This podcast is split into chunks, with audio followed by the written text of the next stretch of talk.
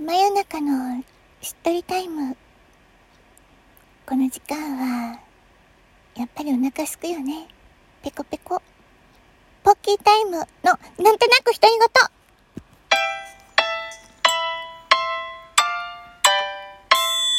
い、こんばんは、トコです。えー、2021年8月13日金曜日になったところです。ちょっと過ぎたところですけども、この時間いかがお過ごしですか？えー、最初だけです、しっとりは。相変わらず。えー、そんな感じなんですけれどもね。いやー、皆さんのラジオ、同じこといつも言ってるかもしれないですけども、改めて皆さんのラジオ、本当に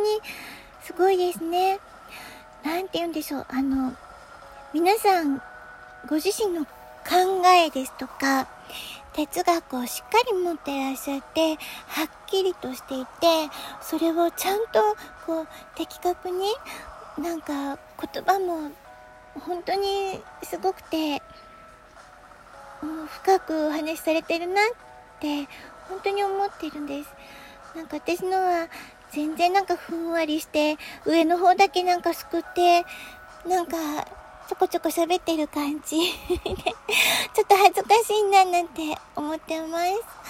皆さん、すごいですよね。本当に掘り下げて、うーん、なんだろう。何も言えない。本当に。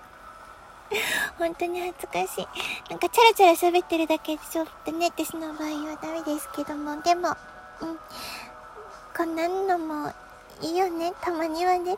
て思っていただけたら。えいですけどもね、まあこんな声なのでね、あの声がちょっと高い、今はもう低くなりましたよ。結構大人になりましたからね。でもずっとずっともうちっちゃい頃からコンプレックスで、もう昔はぶりっ子とか言われたりとか。しましたけどもね。いや、本当になんかもう高すぎて、こう、キンキン声でね、超音波かっていう感じ 高い周波数を抱えつつ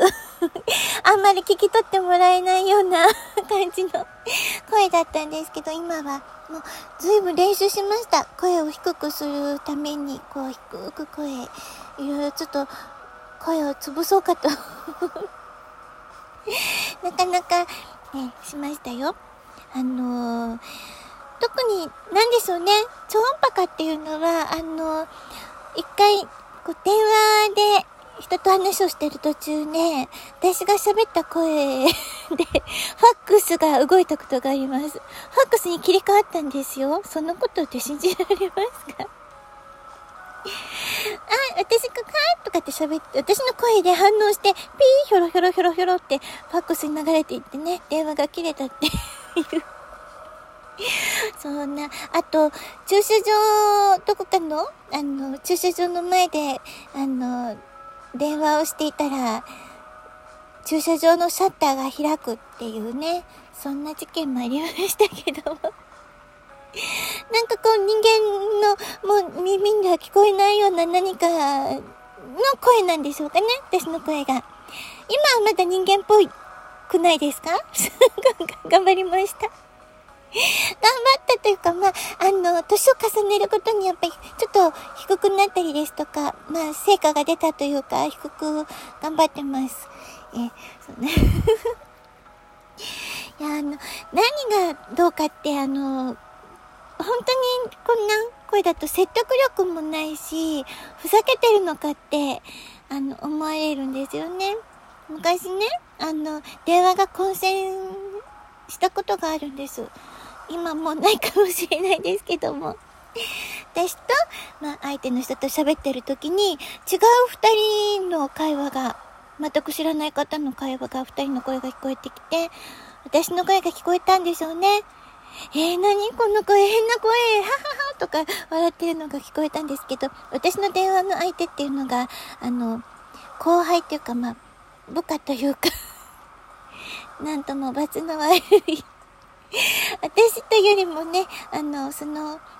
あの、相手にもうなんか気を使わせちゃったんじゃないかなっていう感じでね、えおずおずと一回着よっかって言いながら切ったんですけども。それ以外にもね、あの、会社に、あの、アルバイトのこの、えー、お母様から電話来たことがあるんですね。ちょっとあの、休みたいから、あの、まあ、ちょっと仕事、アルバイト辞めたいから、みたいな感じで、代わりにお母様から電話かかっていた時に、私が対応してたんですけども、あの、上の人と変わってとか 言われたりとか、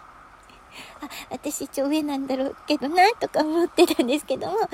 途中でね、あの、もう何その変な声とか 言われたりとか、もうかわいそうでしょ、私。まあ、でもそこはね、まあ、でも当然の もう、どうしようもできなかったのでね、まあ、最後までお話をしてたら、翌日、電話ね、そのお母様から電話かかってきて、なんか、失礼なことを昨日言ってすいませんって。謝ってくださって、あ、なんかそれも申し訳ないこと、私、私が悪いのにとか 思ったんですけど、私の声がこんなんだからってね。まあ多分そのアルバイトの子が、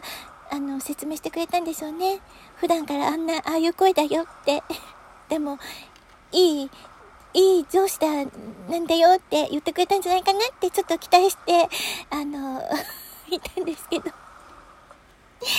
それはどうかな言ってないかもしれないけれども。